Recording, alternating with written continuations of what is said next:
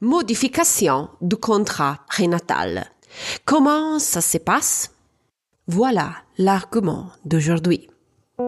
Bienvenue au podcast Intuition et Spiritualité. Je suis Sarah Toboni et chaque semaine je partage avec toi des idées, des inspirations et des stratégies pour t'aider à te connecter avec plus de confiance à ta partie spirituelle. Donc, euh, si tu es intrigué par ces thématiques, tu es à la bonne place. Es-tu prêt à commencer le voyage à la découverte de ton intuition et ta spiritualité? Commençons. Bonjour exploratrice spirituelle, j'espère que tu as passé une belle semaine.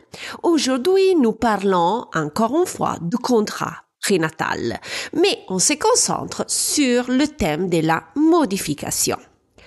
Dans l'épisode numéro 86, la semaine dernière, nous avons vu ensemble que certaines clauses du contrat prénatal pouvaient être modifiées. Maintenant que nous, nous avons pris conscience de cela, voyons dans cet épisode comment cette modification a lieu.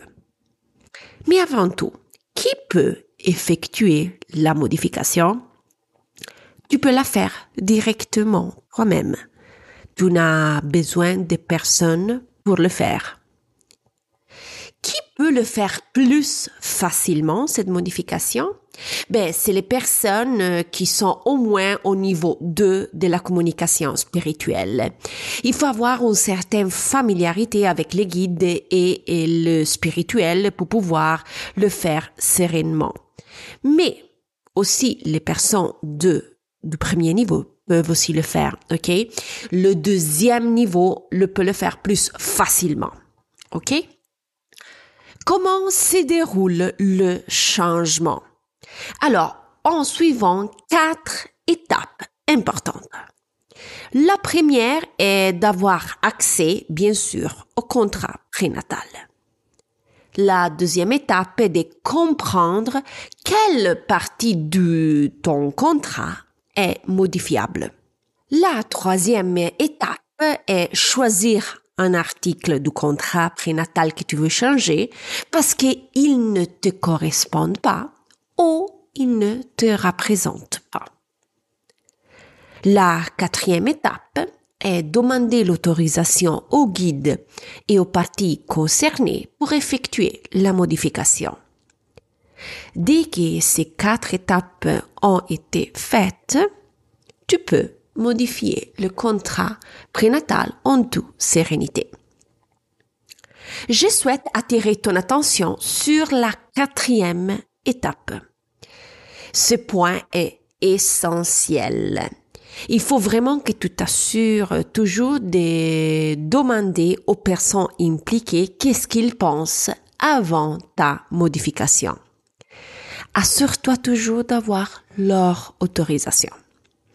Une fois que tu obtiennes l'autorisation de tous, tu peux simplement les modifier comme tu ferais avec un paragraphe d'une dissertation pendant un examen de français. Qu'est-ce qui se passe-t-il si un guide ou une âme impliquée décide de ne pas te donner l'autorisation? Eh bien, ça peut arriver. Ça peut arriver que te donne pas l'approbation. Il m'est déjà arrivé hein, de guider un collègue dans une session d'hypnose et de pas recevoir l'autorisation d'une âme impliquée. L'âme ne pouvait pas changer car cela aurait eu des répercussions négatives sur son avenir. Elle n'aurait pas appris sa propre leçon de vie s'il elle acceptait cette modification. Cette âme, donc, a décidé de refuser. Beaucoup de personnes pourraient penser que c'est un comportement égoïste. Pour moi, ce n'est pas. Car cette leçon de vie était importante pour la personne et elle ne voulait pas éviter de devoir revenir sur ce même point dans une vie. Si la modification n'est pas acceptée, qu'est-ce que tu peux faire? Est-ce qu'il y a en marge des manœuvres Absolument. Oui, tu as en marge des manœuvres. il y a un recours que tu peux faire. Ce que je te suggère de faire en ces moments précis dans les cas où il n'est pas accepté, c'est faire une étape supplémentaire. Si l'âme concernée n'accepte pas une modification de ton contrat, cherche une médiation pour voir s'il y a un compromis ou une négociation. Ne baisse pas les bras immédiatement, ok? Vérifie toujours. Comme euh, tu l'as remarqué, la procédure est assez simple. Mais la mettre en pratique dans le respect de tout et de tous n'est pas vraiment simple. C'est pour cette raison que je conseille toujours euh, aux personnes et aux amis, aux étudiants de le faire euh, guider parce que être guidé dans le processus est essentiel pour s'assurer que toutes les étapes sont faites correctement et euh, tout le monde est respecté. Euh, parce que les 99% du temps, il y a des autres âmes et des autres personnes impliquées dans la situation. Donc, euh, tu peux pas changer ton contrat sans prendre en considération les conséquences sur toi et sur les autres. Donc, euh, il faut faire ce passage euh, correctement et, s'assurer que tout le monde est respecté. Par exemple, je te fais un exemple concret. Tu as prévu un enfant, mais maintenant tu veux le deuxième. Ton compagnon, au niveau spirituel, il n'avait pas prévu ça.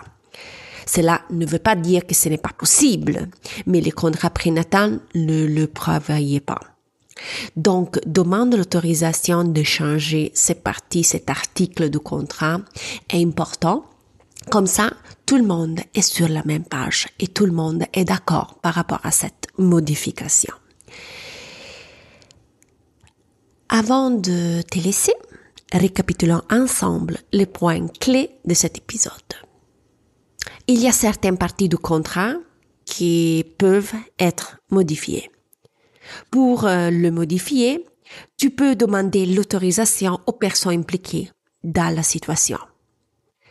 Si les âmes n'acceptent pas la modification, tu peux toujours demander une médiation.